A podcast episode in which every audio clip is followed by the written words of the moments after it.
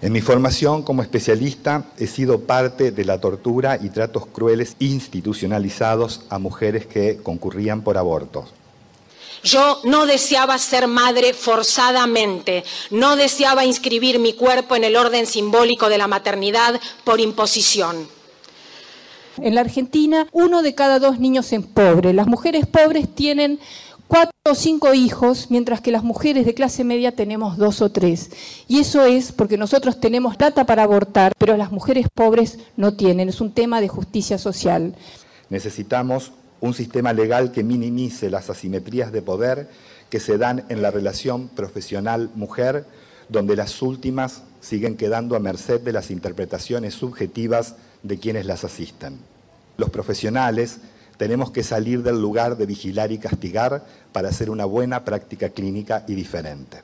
No permitamos que nos roben la palabra vida. Nosotros también estamos a favor de la vida. Les pido, por favor, no nos ofendan más. No nos discriminen más. Todos estamos por la vida. Ustedes opinan que la ley no es lo mejor, nosotros opinamos que sí, pero por la vida estamos todos.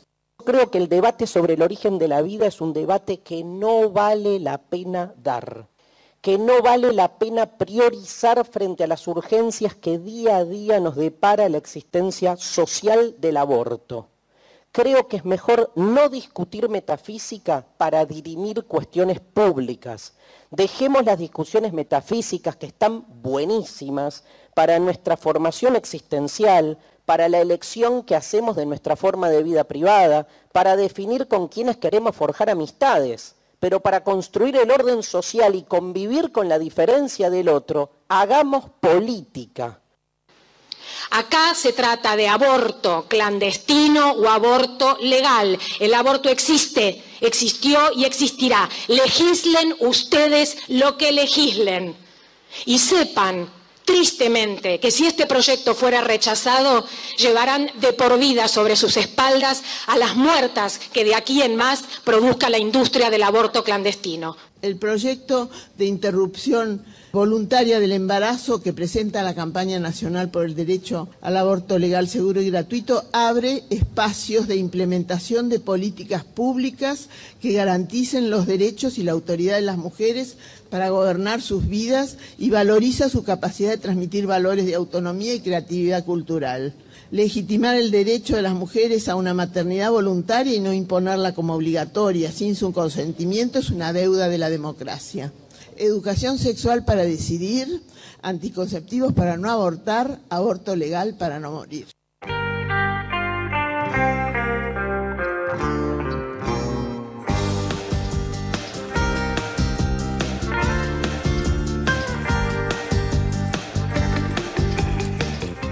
¿Cómo les va? Bienvenidos a una nueva edición de Mujeres de acá hasta las 3 de la tarde. Lo que acabamos de escuchar es un compacto de algo, de lo mucho que está pasando en el Congreso de la Nación, en un debate eh, que tiene que ver con el aborto, sobre el cual hoy volvemos a hablar en Mujeres de acá. Son algunas de las voces que estuvieron exponiendo en el plenario de comisiones en la Cámara de Diputados. Escuchamos y de manera ordenada al doctor Maniel Daniel Tepaz, quien está a cargo del área de salud reproductiva de la Municipalidad de Rosario, a la actriz Muriel Santana, a María Eugenia Estensoro, colega periodista y también política, hizo uso de la palabra escritora, Claudia Piñeiro, Darío Starbacher, que es filósofo, y cerró de manera magistral Marta Rosenberg, parte de la campaña nacional por el derecho al aborto. Vamos a presentar enseguida a los invitados una mesa especial que, teníamos muchas ganas de hacer con, Marcela eh, en este programa y que tiene que ver con quienes hoy son protagonistas, con quienes impulsaron este proyecto que históricamente,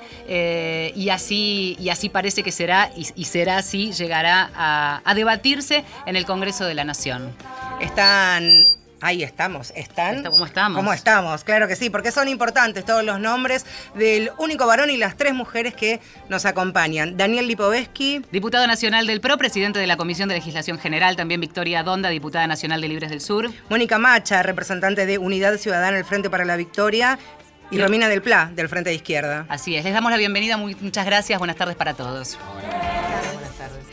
Arrancamos con eh, este debate y lo primero vamos a darle la palabra al varón. Eh, a Daniel Lipovetsky para, ah, para que nos cuente cómo, Solo por hoy. cómo y dónde estamos parados, ya que Un de alguna manera, un Porque ratito estás nada más, porque sos el Estoy en único. minoría. estoy en minoría. Respetamos las minorías. Está muy bien, me parece bien.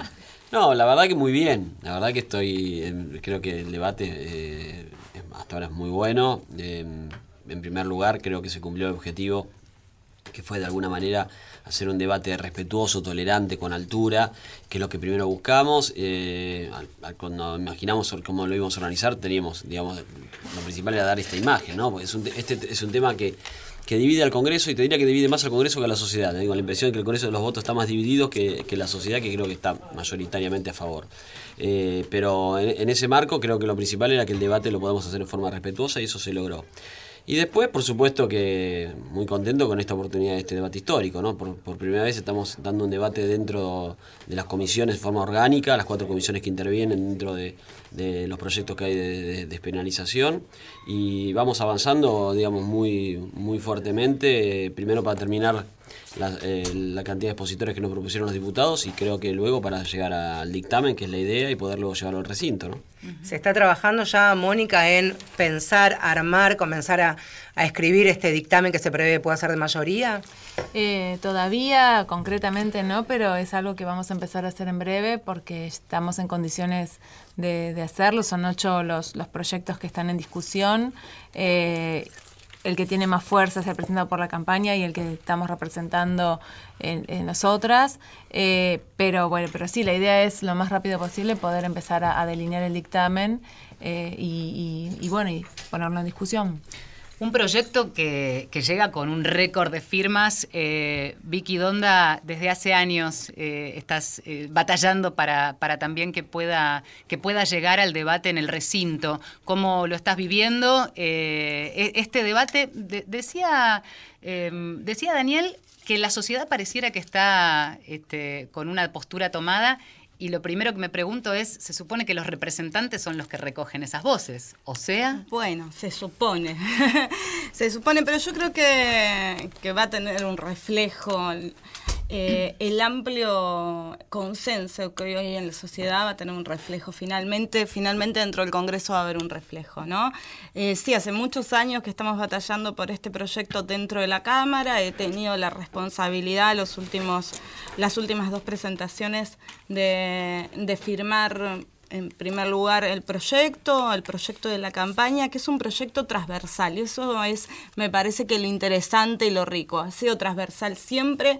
Es un logro de quienes formamos parte de la campaña, eh, porque es la única forma de que este tipo de leyes se puedan discutir y realmente puedan ser leyes, ¿no? Yo creo que eh, la, ley del aborto legal, seguro y gratuito la ganamos en la sociedad, la ganamos en la calle, que eso está, y que ahora hay que votarlo en el Congreso. Y nosotros tenemos la responsabilidad de conducir este proceso, y creo que se está haciendo muy bien, para que realmente logremos el objetivo que es igualdad para las mujeres. Son ocho los proyectos que se han presentado. El que mayor cantidad de firmas, como decía Vale, es el de la campaña que de manera consecutiva y durante los últimos 13 años se ha presentado en el Congreso y ha perdido estado parlamentario. Por esto, por esto mismo es un debate histórico. Te quería preguntar, Romina, de todos los proyectos, ¿cuáles son las coincidencias? Bueno, todos los proyectos eh, en general coinciden con esta idea de la interrupción voluntaria del embarazo hasta las 14 semanas, que me parece un problema fundamental, y, este, y también tienen la coincidencia de reforzar eh, la posibilidad de que se lleven adelante los que hoy están considerados eh, eh, interrupciones legales del embarazo, las causas prescritas en el Código Penal, pero que en muchísimos lugares, en muchísimas provincias no están contempladas, ¿no? Porque no adhieren a los protocolos este, que ordenó la Corte Suprema, porque dan vueltas este, y buscan distintos obstáculos como la objeción de conciencia.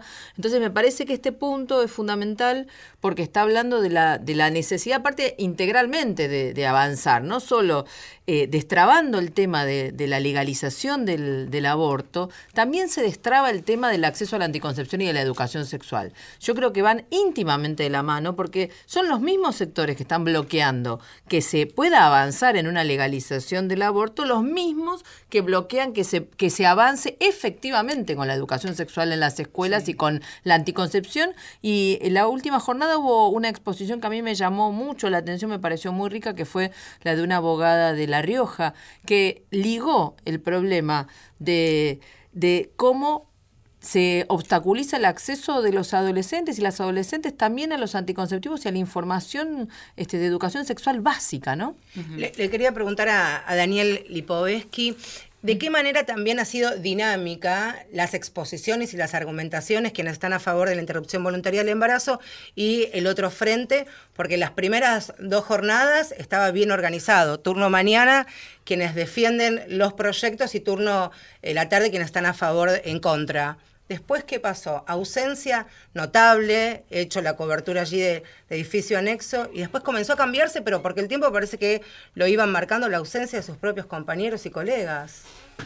No, a ver, eh, la metodología que iniciamos eh, dividiéndolo por un bloque a favor y un bloque en contra fue justamente porque no eran, fueron las primeras semanas y, y queríamos ver cómo se daba ese objetivo que, que queríamos buscar, que era justamente que el debate sea respetuoso y tolerante.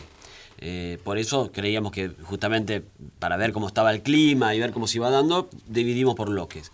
La idea nuestra, eh, después de eso, si salía bien esa primera etapa, ir buscando mejoras del debate para hacerlo cada vez más eh, de, intercambio, digamos, de opiniones. Y por eso, ya cuando vimos que la primera semana se dio este clima que nosotros buscamos generar y que realmente aquí las tres diputadas presentes han contribuido enormemente a, generar ese clima. Eh, eh, cuando logramos eso, después eh, buscamos incentivar que haya más debate. Para eso empezamos a alternar expositores a favor y, en contra. no porque tenga que ver con las ausencias. Yo cada vez que arranca la, sesión explico cómo se da este escenario de, de, las presencias y las ausencias. La realidad es que estas son reuniones informativas, no son reuniones para dictaminar, por lo tanto no se requiere el quórum. El quórum solamente se necesita cuando uno dictamina, que va a ser la segunda etapa cuando terminemos con las exposiciones, y por lo tanto, mientras el Congreso va desarrollando otras actividades con comisiones que sí requieren quórum porque tienen que dictaminar proyectos y por eso muchas veces los diputados van, van y vienen, salvo por supuesto los que tenemos eh, alguna responsabilidad o desde el punto de vista de, ser las autoridades o que están muy comprometidos con el, con el tema, por supuesto, tanto Mónica, Romina y Victoria claramente están todo el día ahí. Eh, así que en ese marco es que hemos organizado. Déjame agregar algo más respecto al tema de, eh, al tema de los dictámenes que hoy hablábamos de, los proyectos. Si bien hay 8 o 9 proyectos, eh, nosotros vamos a tomar como base para dictaminar el proyecto de la campaña.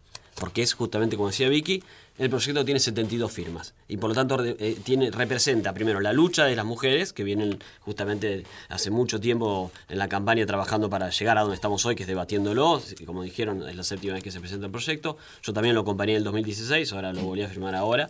Eh, pero también representa la transversalidad. Está firmado por los eh, por, diputados de los, todos los bloques. Entonces está claro que hay que partir de la base de ese proyecto. Después seguramente podremos nutrirlo con, con temas que podremos tomar de los otros proyectos pero la base va a ser el de la campaña. ¿Y cómo es esa dinámica? en bloque era aburrido. Claro. Tenemos que intercambiar. Es, muy interesante la transversalidad.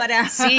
Ahora, eh, hay algo que, se pregunta quien, está siguiendo el debate, pero no de la manera tan intensa como seguramente lo viven ustedes de afuera, o quienes estamos cubriendo o interesados o leyendo después.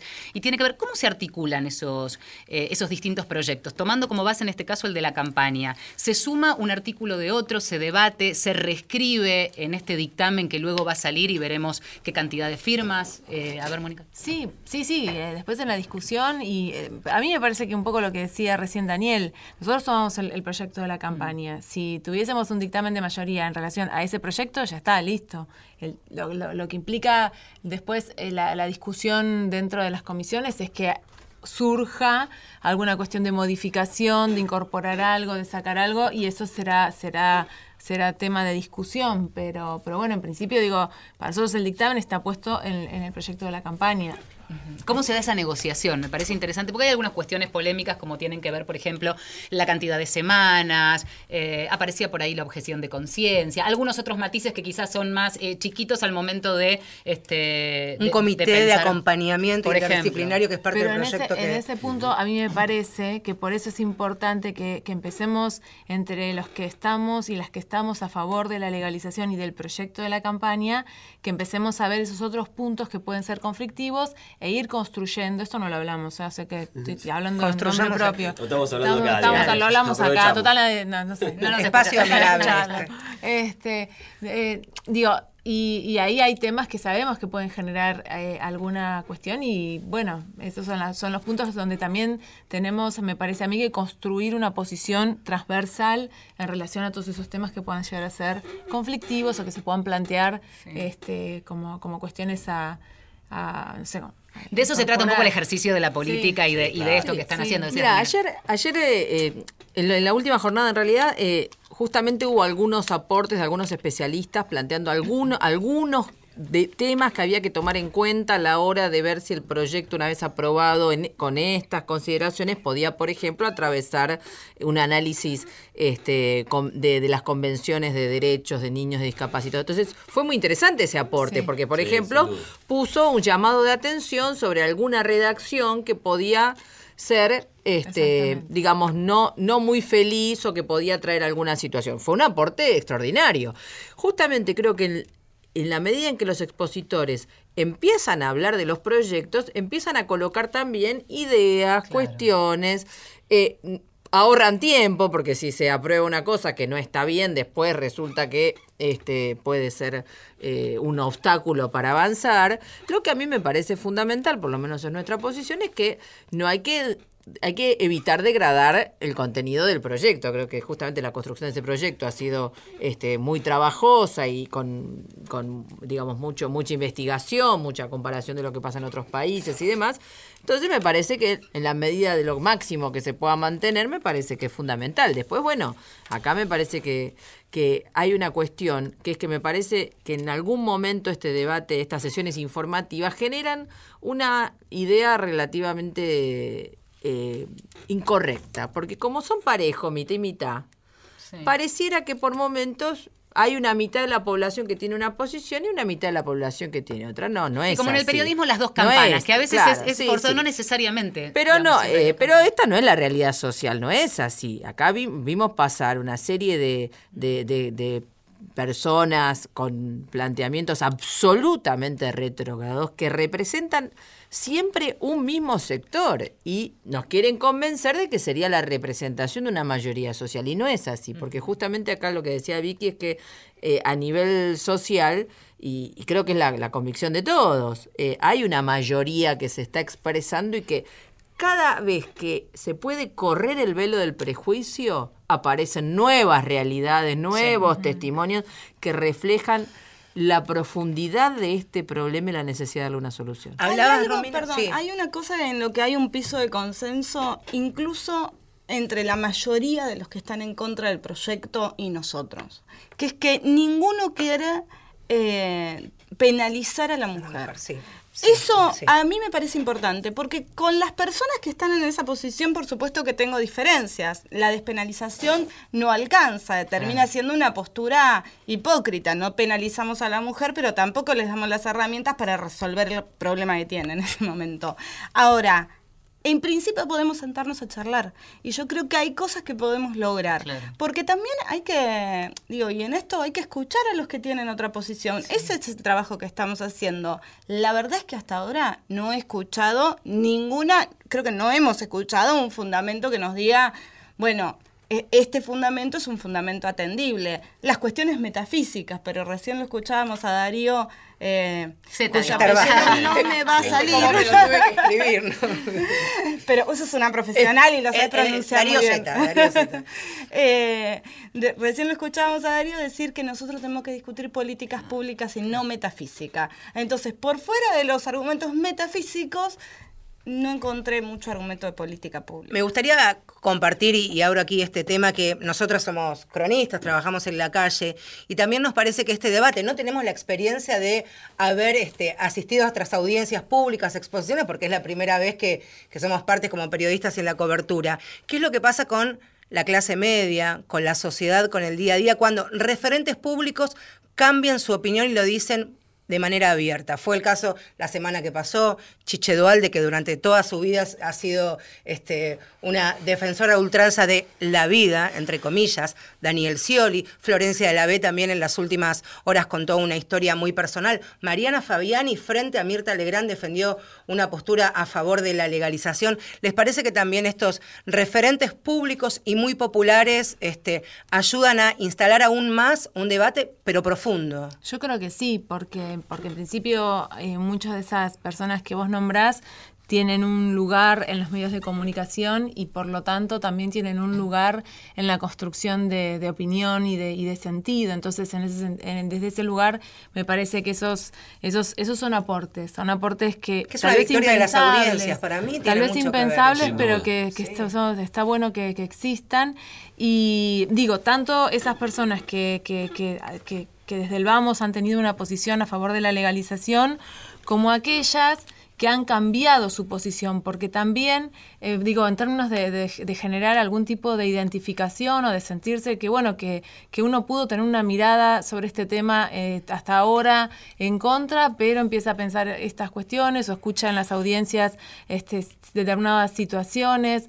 Em, o también se, sincera hasta digo personalmente con, con, la cercanía que todos y todas tenemos con las prácticas del aborto, ¿no? Más o menos lejano, más o menos en el tiempo. Digo, no hay que, me, resulta difícil pensar que alguien pueda decir que nunca en la vida pasó o, que tuvo, no conozca a nadie, o que no conozca a nadie, o que no acompañó a una amiga, o que no estuvo que buscar algún número de teléfono para ver si golpeando tres veces la puerta. Digo, nada, o sea, esto me parece que es parte de nuestra historia, de nuestra, de nuestra cultura, y también ese sinceramiento y esa posibilidad de plantearlo eh, como cambio de opinión ayuda a que mucha gente pueda, pueda sentir que esto que le, que le está sucediendo, que lo está pensando, bueno, si lo dice tal o cual, evidentemente hay algo en lo social que se está moviendo y que, también lo, lo, incluye. Ahora, eso pasa en la escena pública, que por supuesto los medios recogen un debate que está ahí muy caliente en la sociedad y además hoy en día también en el Congreso.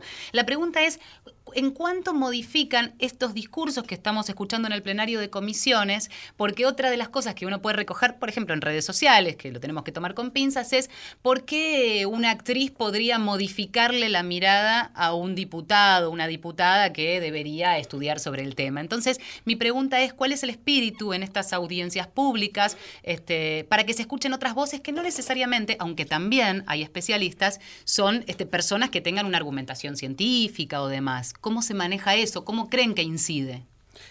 Ah, el espíritu es escuchar todas las voces y me parece que de ahí no solamente uno tiene que escuchar la voz de los especialistas desde el punto de vista científico, jurídico, constitucional, lo que sea, eh, médico, eh, sino también de alguna manera diferentes representantes de la sociedad y creo que en ese marco realmente los que los representantes de la cultura hacen un gran, hicieron un gran aporte todos los que pusieron porque además, digamos, tienen una característica, pueden a veces lo pueden comunicar mucho mejor que otros, por, su propia profesión. Y, la verdad que hemos, yo, hemos tenido posiciones realmente excelentes. Creo que Muriel Santana fue realmente emocionante. Eh, también Verónica Lozano, desde el lugar de, que lo planteó desde un lugar distinto, de la visión de, de la psicología parece que fueron exposiciones que salieron un poco del eje, digamos, de del, del, resto y me parece que, son importantes. Pero déjame referirme, y, y, que, sé que también por el otro lado los que están en contra les molestó mucho, porque recibí presión, por ejemplo, para tratar de que no haya más opositores que vengan desde ese lugar. Por supuesto que no, no, no. No al lugar. No al lugar. Porque, Se van de acá. No, porque la realidad es que nosotros eh, marcamos claramente en el, en el, en el inicio de las, del, del, del debate cuando presentamos la metodología de trabajo que le íbamos a dar libertad a los, a los diputados de poner de proponer a expositores los que, ellos quisieran, y había absoluta libertad, y cada uno lo traerá, traerá al especialista que considere mejor. Eh, por lo tanto, no, no, no, aceptamos esa, esa propuesta, pero el, digamos, el resultado de eso dio, digamos, creo que lo que se vio justamente en la opinión pública. Me parece que esto, eh, sobre todo lo que para mí impacta mucho de, de, estas eh, figuras que, que se expresaron, no, no tanto los que se son a favor del aborto, porque hay muchísimas actrices, hay un montón de, a favor, perdón, de la despenalización o de la legalización, pero sí los que marcaron el cambio de postura, porque es porque hay mucho, hay muchos incluso diputados que tienen miedo de que tuvieron oposición pública en un momento hacia, en contra y ahora decir, bueno, tengo que, tengo que justificar por qué cambié. Cuando vos tenés, figuras tan públicas que dicen yo cambié, eso me parece que ayuda mucho en ese proceso y yo lo estoy viendo. Realmente uno justamente como preside el debate me vienen a hablar muchos diputados y yo estoy viendo muchos diputados que hoy, que estaban muy seguros con una posición y que hoy ya no, están, tan seguros. Y me parece que ese es el, eh, también es parte de, esta, de la victoria del debate que vos se referenciabas.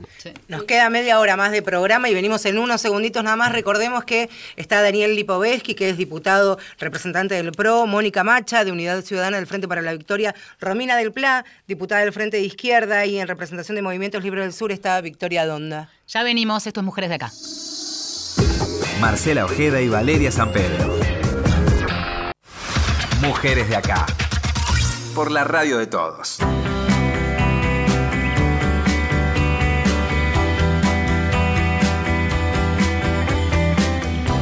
En Mujeres de Acá hasta las 3 de la tarde. Estamos en Radio Nacional con eh, el debate por la despenalización del aborto traído a la radio, con los protagonistas, que hoy son los protagonistas allí en el Congreso. Y en representación de otros diputados y diputadas que también durante mucho tiempo estuvieron trabajando desde el territorio. A mí me parece también importante hablar de estos y estas legisladores que desde sus ciudades, desde sus barrios, desde sus provincias, desde sus barrios y los más complicados, donde ahí sí se ven la situación de las pibas de extrema vulnerabilidad y que necesitan ayuda y no saben dónde recurrir. ¿eh?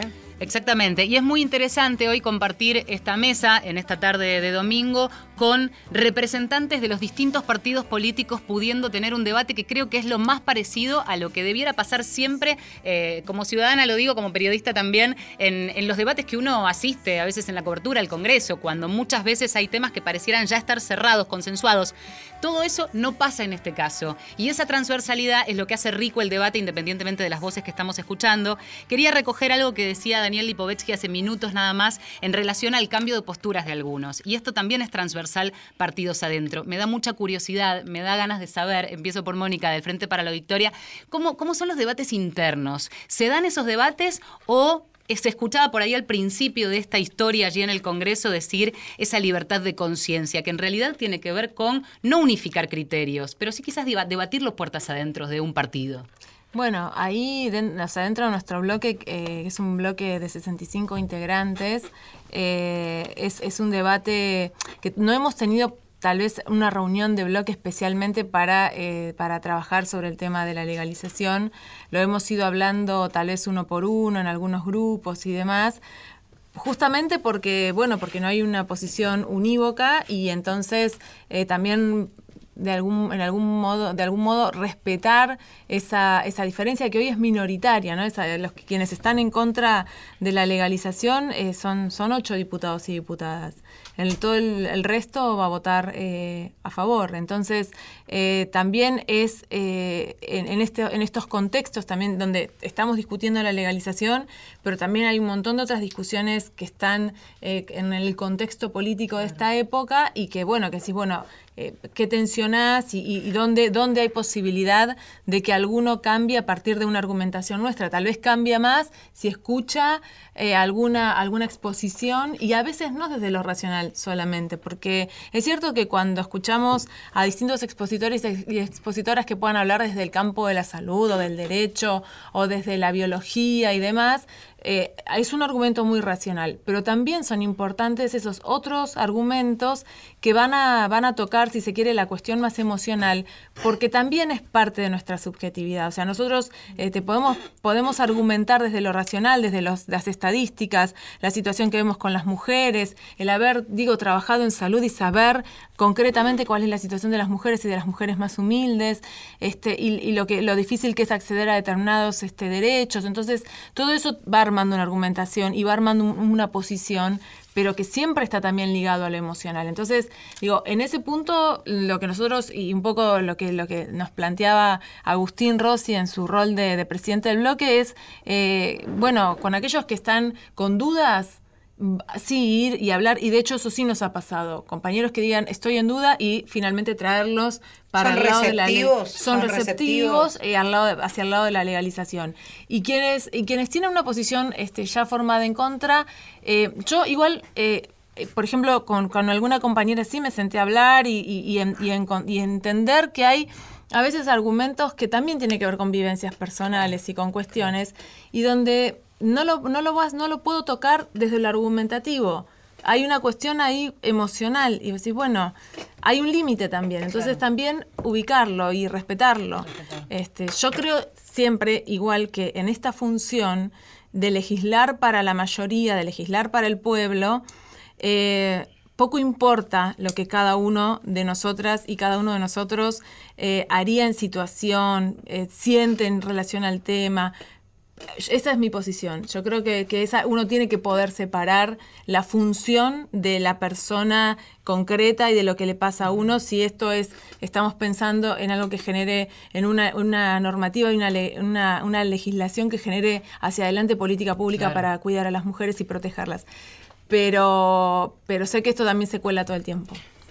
Y pues que cómo es dentro de Pro Cambiemos esto de conquistar, seducir, convencer.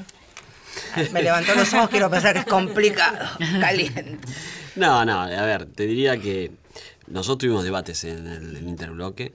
Eh, pero fueron con debates no para tomar una posición unificada, porque claramente nosotros ya sentamos posición de que va a haber, cada diputado va a poder votar de acuerdo a su, visión eh, del tema pero sí para escuchar la opinión de, para escuchar la opinión del otro de por qué tenía esa posición. Se, dio en ese marco con mucho respeto, donde cada uno no intentó convencer al otro. Eso te diría en una reunión más orgánica, donde cada uno hablaba, eh, digamos, eh, hacia todos los demás. Nosotros tenemos un bloque, un interbloque de 107, 104 miembros, un montón. Imagínate que es difícil ahí hacer un convencimiento de uno a otro. Después yo he tenido conversaciones con muchos eh, y ahí sí, digamos, uno trata de, alguna manera explicarles por qué creo que es importante eh, avanzar con, con, los proyectos y lograr la, la legalización. Eh, y en ese marco hay bastante receptividad. Yo te diría que al, principio, si vos veías los primeros números de nuestros diputados, había mayoritariamente estaban en contra y hoy te diría que está bastante parejo y me parece que vamos camino a tener, vamos a ir seguir sumando. Pero siempre en el marco del respeto. Me parece que la clave de esto es respetar la posición. Por supuesto que uno no comparte cuando te vienen con una visión donde se aplican, por ejemplo, creo que un tema que aportó el debate, me parece, los opositores dijeron, eh, acá no hay que votar o decidir de acuerdo a una, a una comisión religiosa religiosa, porque parece que no, nosotros tenemos otra función, nosotros somos representantes del pueblo y de alguna manera tenemos que legislar para, digamos, proteger a los sectores más vulnerables, para generar, ampliar derechos, y en ese marco me parece que las, las ideas, las comisiones religiosas habría que dejarlas de lado en este, en este caso. Pero bueno, de todas maneras, ese es el debate que se da y creo que vamos avanzando y por eso para mí es tan importante que vayamos dando, el, que, este cronograma de, expositores eh, vaya, eh, no sea de un día para el otro, es decir, que tengamos varias reuniones porque eso va, va, va, va, formando convicción y va, va, de alguna manera, eh, no quiero decir horadando, porque no es horadar, pero sí va, va, va, va, nutriendo las visiones sobre un tema y me parece que eso va a ayudar a que tengamos más votos el día del recinto. Tal vez, perdón, vale, es importante lo que decía Victoria, que todos coincidimos, que la mayoría del de, eh, Frente Antiderechos que consideran que ninguna mujer debe ir presa en una situación de interrupción de aborto clandestino, ilegal, inseguro, tal vez el, el secreto esté ahí, ¿no? Hacer hacer foco en la, en la despenalización, pero acompañado, por supuesto, de la legalización de las prácticas, también. claro. Sí, digo, que, que, quienes no quieren que las mujeres vayan presas, en el caso de eh, atravesar esta situación, también comprendan que eh, soportar la clandestinidad es un peso para las mujeres que toman esa decisión. Y que el aborto existió, existe y va a seguir existiendo. Eh, yo estoy leyendo un libro que se los recomiendo si no lo leyeron. lo leí ya tres veces, se llama El Calibán y la Bruja. Y hace como un eh, hace, bueno, eh, hace un resumen eh, desde el siglo V hasta hoy, ¿no? Y entre otras cosas habla del aborto y cómo las mujeres fueron eh, construyendo prácticas, saberes, conocimientos y, regulando de esa forma su propia vida sexual y reproductiva. Eh, esto existió siempre y siempre el Estado tuvo distintas posiciones con respecto a tolerar más o menos, aceptar más o menos las interrupciones voluntarias del embarazo. A mí me llamaba la atención ayer, ayer y, en otras exposiciones, eh, algunos algunos que fueron a exponer que planteaban que, Argentina vuelva a tener legislación previa a 1921. Bueno, creo que hoy eh, estamos en una situación diferente. Ya no parece ser posible. Romina, eh, te sumo a esta pregunta porque es interesante cómo trabaja cada bloque, cada sector, eso, sumando también a lo que decía Victoria respecto de la necesidad de legislar para los más vulnerables. Y en este tema, si hay eh, una vulnerabilidad tiene que ver con el no poder acceder y que eso te deje al borde de la muerte.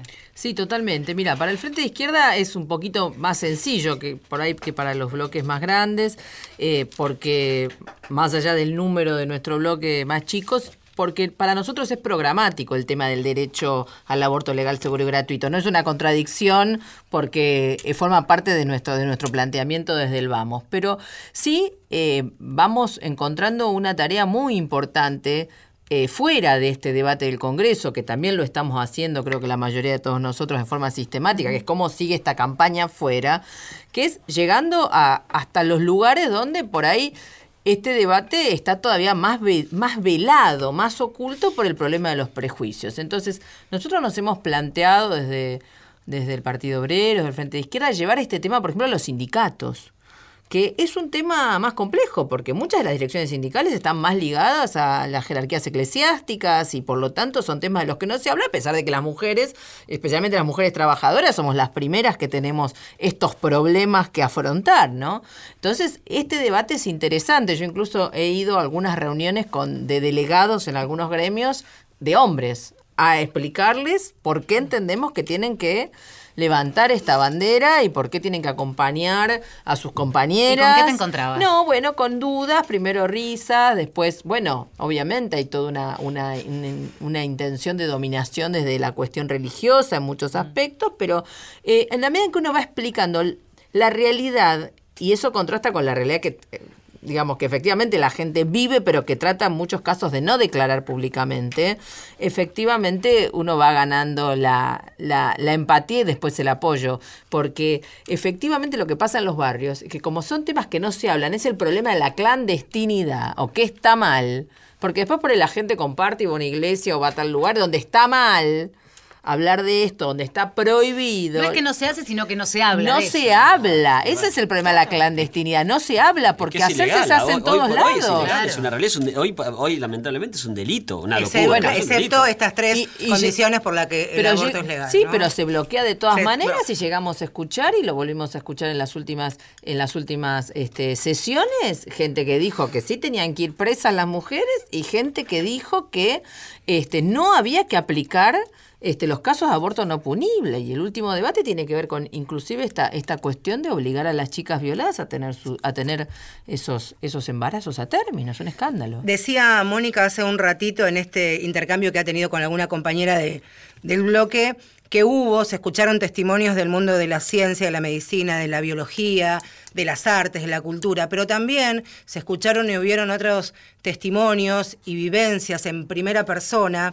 y en la anteúltima ronda de exposiciones habló Norma Cuevas. Norma vino de, de ver a nuestra provincia de Santa Fe, era, es la madre de Ana María Acevedo, murió abandonada por el Estado en, el año 2007.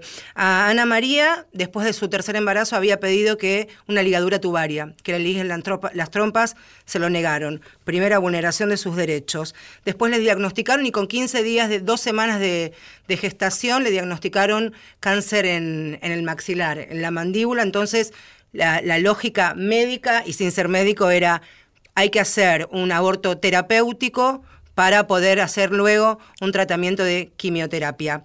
Ana María Acevedo murió y la representó de manera contundente y conmovedora su mamá, Norma Cuevas, y decía esto.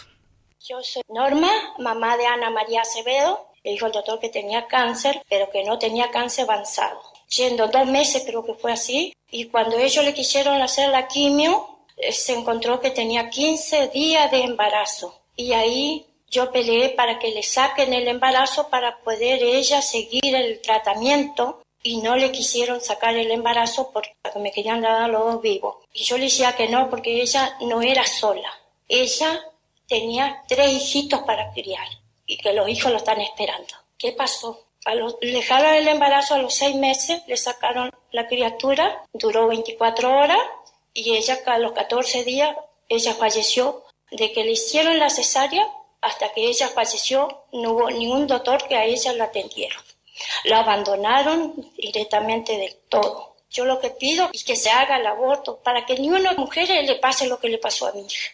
A mí me trataron de asesina, que yo quise matar a una criatura. No era una criatura, yo quise evitar un embarazo. Yo lo que quiero que den una oportunidad a las mujeres para vivir.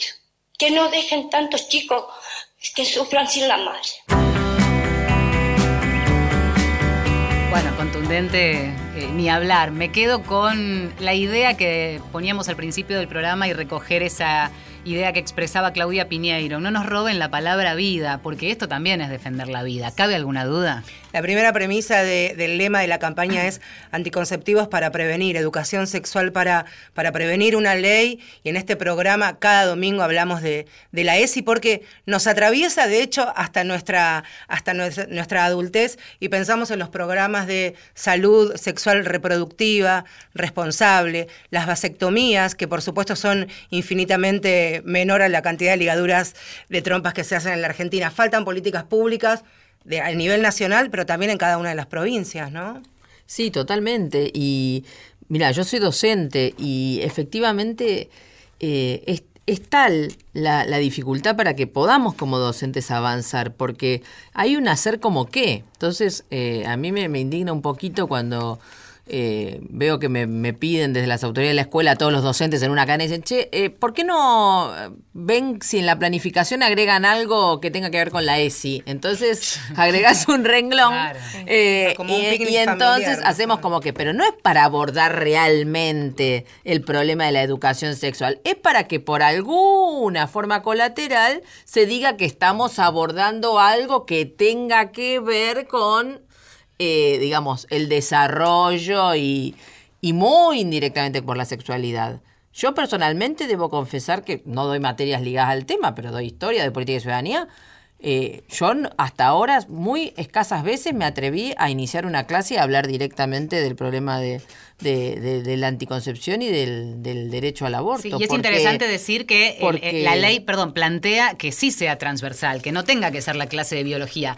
Me acuerdo de haber hecho un programa en donde la profesora de matemática nos contaba. Niveles iniciales. Y desde niveles iniciales. Y desde niveles iniciales. por eso no podemos quedarnos en la, en la, excepción. El otro día hablábamos con Valeria de Estamos ya en la tercera temporada de este programa y tenemos que ir a una instancia superador. No puede ser un jardín municipal de Villa Martelli que la directora decidió que no haya más eh, pintorcitos ni celestes ni rosas, que sean verde agua, que los chicos hagan fila de manera mixta. Bueno, esa excepción no tiene que ser noticia, tiene que empezar a, naturalizarse. A, naturalizarse, claro, sí. Pero me parece que ahí también es, este, una concepción sobre la sexualidad, porque la sexualidad, este, dentro de la sexualidad entra el acto sexual, entran los anticonceptivos, entra, pero también entra este, la vida entera, digo, de sexualidad hablaba Freud desde el bebé recién nacido. Entonces, me parece que si, si nosotros no podemos abordar que la sexualidad como es parte de nuestra, de nuestra construcción subjetiva, de nuestra construcción como, como personas, seguimos hablando de un modo como medio pacato y la realidad es que es y, es tiene que ver con, con, actos de ternura, de amor, de construcción de un cuerpo erotizado este, y sano. Y sano. Y eso, y eso es como muy difícil de abordar. Ahora, yo creo que la ESI, nosotros tenemos la, la, la, legislación, pero la ESI implica un trabajo muy fuerte con los docentes y con las docentes para que puedan abordar estos temas desde este lugar, este, y que entonces lo que estamos, en definitiva, eh, la, la, legislación nos permite marcar qué es lo, qué es lo que, lo, que se protege y si esa ley se viola, qué derechos se está violando. Pero después hay un trabajo muy fuerte, mucho más que la, que la ley, que es un paso fundamental y sin la ley no podemos hacer, no podemos avanzar en estos otros temas que voy a decir. Pero necesitamos transformar las prácticas, necesitamos que los docentes y las docentes puedan tener eh, otra discusión en relación a estos temas, que todos los profesionales y profesionales, todos los profesionales y las profesionales de la salud también se hagan una pregunta sobre cómo están trabajando, qué prácticas, cómo, cómo a veces llegan las mujeres a los hospitales o a los centros de salud y las castigan de, de distintos modos porque consideran que han tenido un comportamiento que para ellos o para ellas no es adecuado. Así como hay profesionales, y uno puede pensar en los profesionales que están en la red por el, por el derecho a decidir, bueno, Hay de todo, y socorristas tantísimos claro. socorristas, digo, pero es un debate sobre las prácticas también. Aunque parezca mentira, hay profesionales que todavía se niegan a poner el DIU, chicas. O que Claro. te dicen que para el DIU tenés que tener, algunos te dicen un hijo, dos hijos, tres hijos, digo, nos pasaban nosotros en Morón en los centros de salud, cada uno tenía su propio libro de cuándo era el momento de ponerte un DIU y cuándo no, alguno que planteara objeción de conciencia para colocar un DIU. A mujeres hasta no hace mucho, perdón, No. en hospitales públicos, y nos contaron hace cinco años en la provincia de Córdoba, que ya ha cambiado, a una mujer que quiso hacerse una ligadura de trompas, le pidieron o que vaya con una presentación judicial, autorización judicial, o que vaya con su marido, porque ni siquiera compañero, sí, O Daniel. si un No, varón, yo sé que los mismos- una cosita, ver, perdón, Daniel, una cosita. Si un varón va a, un hospital a querer hacerse una vasectomía, los médicos le dicen que no se la haga. Porque Bueno, se le juega la virilidad. Por eso digo Sí. que es todo tan. Sí, no, yo lo que quiero decir es que muchos de los que se- hoy se oponen a, a la legalización de la interrupción voluntaria del embarazo son los mismos que se opusieron a, a la ley de, de educación sexual integral, ¿no? Y, y que ahora dicen, bueno, no, para solucionar esto hay que, hay que ir a la, a la- hay que Eso aplicar es la ley de fundamental, educación. porque Entonces, ahí me hay una paradoja y una Así- contradicción así es, así muy es, importante. absolutamente. Y después otra cosa, decime con el te- tema de- de de Ana María Acevedo, que me parece que, porque en el, caso, es un caso que tiene que ver con lo que nosotros estamos discutiendo ahora, que es el tema de la, eh, la, despenal- la despenalización de la mujer, ¿qué pasa con el médico? Porque la realidad que en el caso de, de Acevedo, el- el- los médicos podrían haber hecho la interrupción voluntaria del embarazo porque estaba dentro de, los, de las causales del artículo 86, peligro en la vida de la madre, y no lo hicieron. Tendrá que ver con una cuestión ideológica, pero también tiene que ver con una cuestión penal. Hoy todavía los médicos muchas veces no lo quieren hacer porque tienen miedo después de estar expuestos a una causa penal. Por eso es, no, es imposible que nosotros podamos pensar en despenalizar a la mujer si no despenalizamos al médico. Porque además eso no imp- impediría que lograr esto, que es justamente proteger a la mujer que cuando quiera tomar decidir te- tenga alguien que haga la, Claro. la interrupción en forma legal. Estamos sobre los últimos minutos, levantaba la mano Romina del Plaza y que vamos a darle el paso a ella, pero de paso ya lo, lo meto con una pregunta que calculo que va a ser como la ronda final, porque pareciera este microclima de programa de mujeres de acá que es auspicioso, que, que algo está cambiando, que, que hay voces que empiezan a alzarse, que el tabú empieza a correrse y que la cabeza de muchos empieza a pensar en clave de quienes necesitan esa legislación, ¿no? También pensando en la vida. Así que eh, para lo, que querías decir y además te sumo esta pregunta, ¿cómo lo ves? ¿Qué se viene? Bueno, mira, no, yo lo que quería agregar a lo que planteaba Mónica es que efectivamente una situación que hoy tenemos en las escuelas es que no se trabaja con libertad, porque estamos todo el tiempo con el problema de la espada de Damocles, de qué pasa con las posibles denuncias de los padres ante tal o cual cosa. Claro. Estamos llegando a una situación tan extrema que es que, por ejemplo, en los jardines de infantes le estamos recomendando a los profesores varones que se vayan de esa rama. ¿Por qué? Porque están muy expuestos a denuncias que en el 95% de los casos en el Estado son falsas. Entonces, ya no se puede, porque cantan una canción que tiene que ver con algo y ya hay una acusación. Lo mismo pasa en muchos, en muchos momentos en la escuela. Entonces tenemos una dificultad, una contradicción entre esta libertad que necesitamos para poder abordar integralmente la sexualidad y los temas con todos estos, estos problemas que a la vez hay. Entonces, por eso yo decía, va de la mano, es integral. Tenemos que, que, que conquistar esta legalización del aborto porque eso va a destrabar lo otro, porque le quita el velo de lo prohibido y el velo del tabú y el velo de que esto no se puede. Por eso creo que es una cuestión integral y la definición de sectores eh, de la cultura, de, de sectores que tienen por ahí otra llegada es fundamental para este, esta, esta ola, este cambio y fundamentalmente la juventud. Ahí Es la- está. son los Luciana dijo- secundarios los que están Luciana llevando dijo, la vanguardia. Es esta la de revolución de. Me encantó, dijo, la, revolución, de, las nuestras hijas. Sí. Y la Este, revolución de las hijas. Y cada, y cada martes, después que terminan de, de sesionar el plenario de comisiones, están las chicas con sus pañuelos, que no saben ni siquiera dónde conseguirlos, pero terminan del colegio y van ahí. Me parece que, que, en- que en los pibes, en las pibas, en los adolescentes, ahí está todo, ¿no? Ahí está el semillero. Son las chicas y los chicos. Y, por Los pibes son maravillosos. 1300, Sí, vos tenés un tema sobre 1300 el- músicos que No, trajeron no, elecciones. es idea de, de adolescente. Yo venía en subte en el B y me subí al. No hay forma de subir a un vagón de subte o subirte al colectivo y no ver una piba, No un pibe encontrar ahora con el un pañuelo. pañuelo que te sonría. Nos quedan dos minutos, quiero saber qué se viene, cuántas jornadas, qué va a pasar después, cómo lo ven, Daniel, a ver como presidente de la Comisión ahora Sí. de Legislación General. Bueno, no, yo creo que nos quedan por lo menos 5 o 6 jornadas. Ten- tenemos alrededor de 400 expositores todavía que no han expuesto. Eh, vamos a tratar de completarlo para llegar a mm, fines de mayo, para tratar de dejarle por lo menos una semana de debate de diputados antes de llegar al dictamen. Después queda eso, Eh, ese, ese, ese, debate a puertas cerradas, digamos. Así es, sí, digamos, de entre diputados, ya no con expositores, ya sí con reuniones que ahí sí se va a requerir el quórum, porque son reuniones para dictaminar, y donde seguramente, eh, bueno, va a ser un debate intenso, pero me parece que ese, es- ese es el cronograma y tratar de dictaminarlo a fin de mayo para después llevarlo al recinto las primeras semanas de junio, esa sería un poco la idea. Eh, pero primero tenemos que completar este, estos 400 expositores que nos quedan, donde hay realmente expositores muy buenos que van a valer la pena escuchar y, y creo que vamos a hacerlo. Esta semana que esta semana tenemos una sola, la que viene tenemos un solo día que es el jueves. Vamos a sumar un poco más, vamos a tener alrededor de 48 expositores el día jueves, vamos a hacer una jornada un poco más extensa teniendo en cuenta que es un solo día y después ya, bueno, retomaremos el, la, la actividad habitual de martes y jueves. Si es necesario agregar algún día más para Se completarlo, lo vamos a hacer, porque la verdad que en este sentido eh, todo esfuerzo vale la pena. Vicky, pronóstico. Vamos a ganar, vamos a tener ley. Vamos este año ley. tenemos eh, la ley del aborto legal, seguro y gratuito eh, y vamos a construir ese país que queremos en- y que planteamos nosotros, donde haya educación sexual para decidir, anticonceptivos para no abortar y aborto legal para no morir. Vamos todavía. Romina. Bueno, sí, con- estoy completamente convencida que vamos a, a sacar la ley y que en parte va a ser eh, también determinante que mantengamos la movilización callejera y en cada lugar de trabajo, Claro. en cada barrio, en cada lugar de estudio, para que justamente esa ola no tenga detención. Sea- Mónica. Bueno, eh, yo creo que estamos trabajando muy fuerte para que podamos contar con esta ley, la necesitamos, es una ley este, vital, es una ley que salva vidas, nosotros y nosotras estamos a favor de la vida y en ese punto eh, la ley es, un elemento fundamental.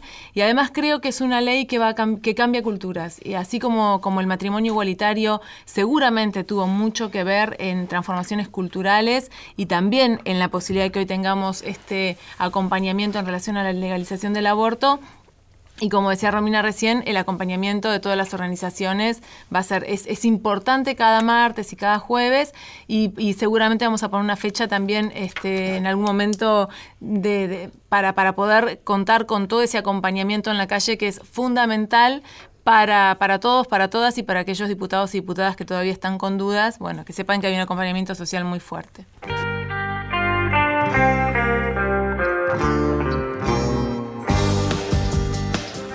Ya está, y nos estamos yendo con nuestros pañuelos verdes. Agradecerles mucho a ustedes, a su equipo de prensa, al diputado Daniel Lipovetsky, Mónica Macha, Romina del Pla, Victoria Donda. Es este un espacio, habrán notado, amistoso, amigable. Pueden venir cuando quieran y si es posible, con la ley bajo el brazo. Muchas gracias, seguro. Vamos a volver, vamos a volver con la ley. ¿no? Ahí está. Hare- haremos un nuevo Es un programa. compromiso, es un compromiso. Ahí está.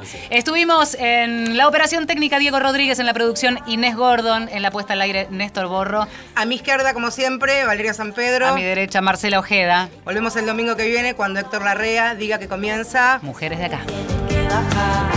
Y si te vas, no vuelvas más. Lo que dejaste no es para mí.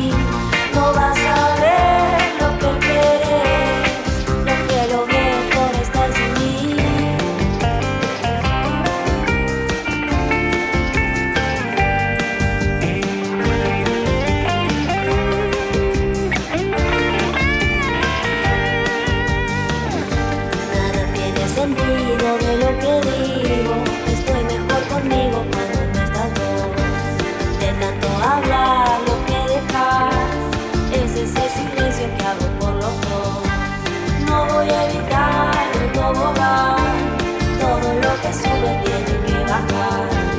Y cuando te vas vas a viajar, las nubes se despejan y vuelvo a empezar. Y si te vas, no vuelvas más, lo que dejaste no es para mí.